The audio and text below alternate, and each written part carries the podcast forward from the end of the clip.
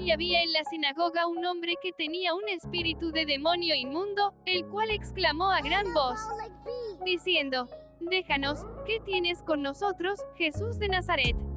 Has venido a destruirnos. Yo sé quién eres, el santo de Dios. Y Jesús le reprendió, diciendo, Enmudece y sal de él. Entonces el demonio, derribándole en medio de ellos, salió de él y no le hizo daño alguno.